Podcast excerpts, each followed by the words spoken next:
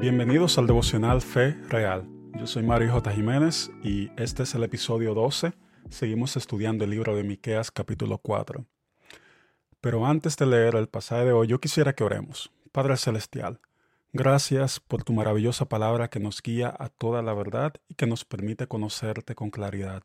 Ayúdanos a entenderla y a ponerla en práctica. En el nombre de Jesús. Amén.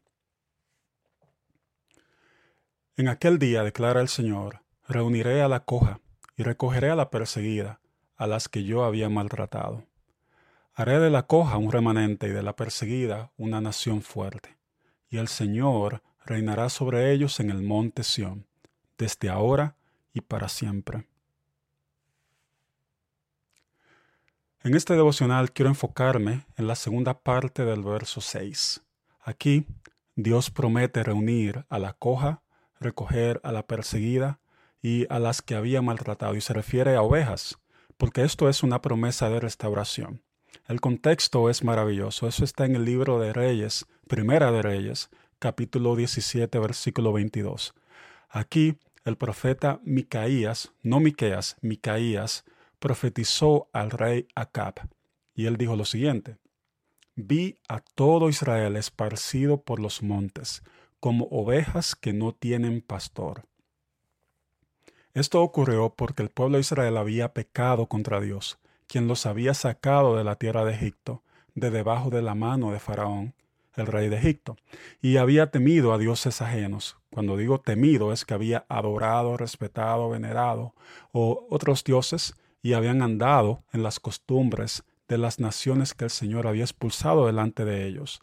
Y estas costumbres que otros pueblos tenían muchas, muchas veces habían sido reinforzadas o reforzadas por los mismos reyes de Israel. Ellos habían dado ese ejemplo y la gente del pueblo de Israel siguió a sus líderes. Entonces, por esa razón, Dios les permitió cosechar las consecuencias de su idolatría y por eso fueron exiliados. ¿Qué revela esta, este pasaje acerca de Dios? A mí me enseña que Dios es quien salva. Él es quien juzga y es quien salva. Él es quien restaura y redime a su pueblo. Dios es quien inicia la relación con el pueblo. Él es quien restaura esa relación. Y Él es quien hace posible el regreso del pueblo de Israel. Esta promesa de restauración se remonta allá al libro de Génesis capítulo 28, versículo 15, donde Dios habla con Jacob y le dice que él dice lo siguiente, He aquí, yo estoy contigo y te guardaré donde quiera que vayas, y te traeré de regreso a esta tierra, porque no dejaré, no te dejaré, hasta que haya hecho lo que he prometido. Además, eso lo vemos en el libro de Deuteronomio capítulo 30, donde Dios mismo promete restaurar la suerte de su pueblo y tener misericordia de él, reuniéndolo nuevamente de todas las naciones a donde fueron exiliados.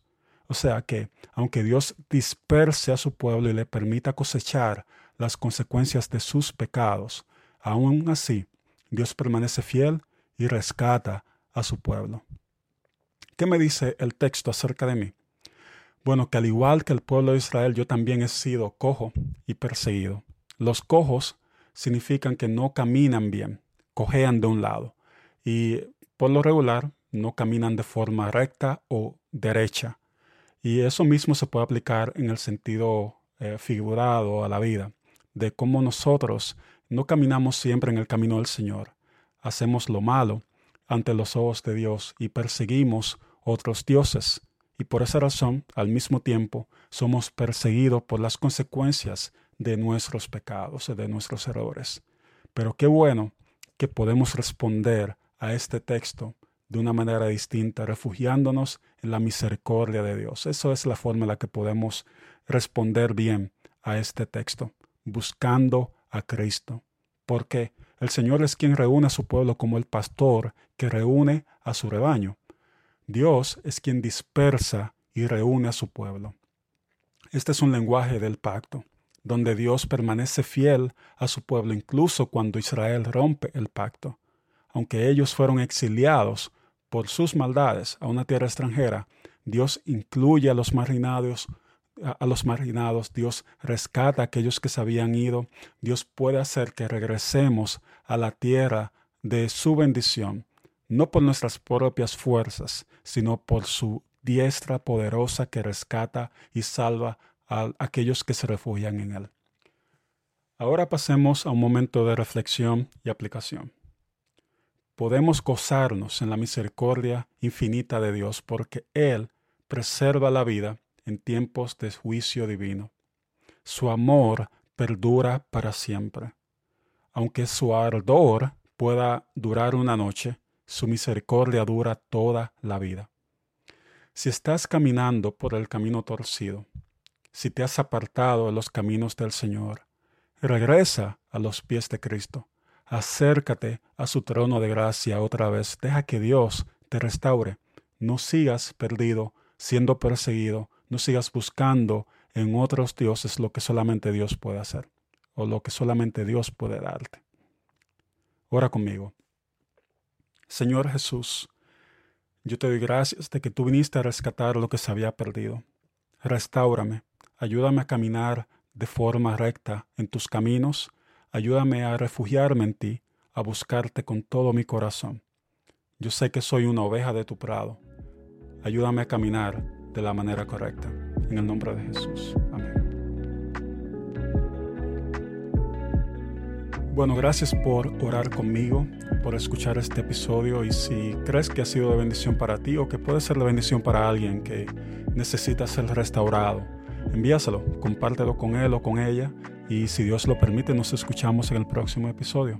Bendiciones.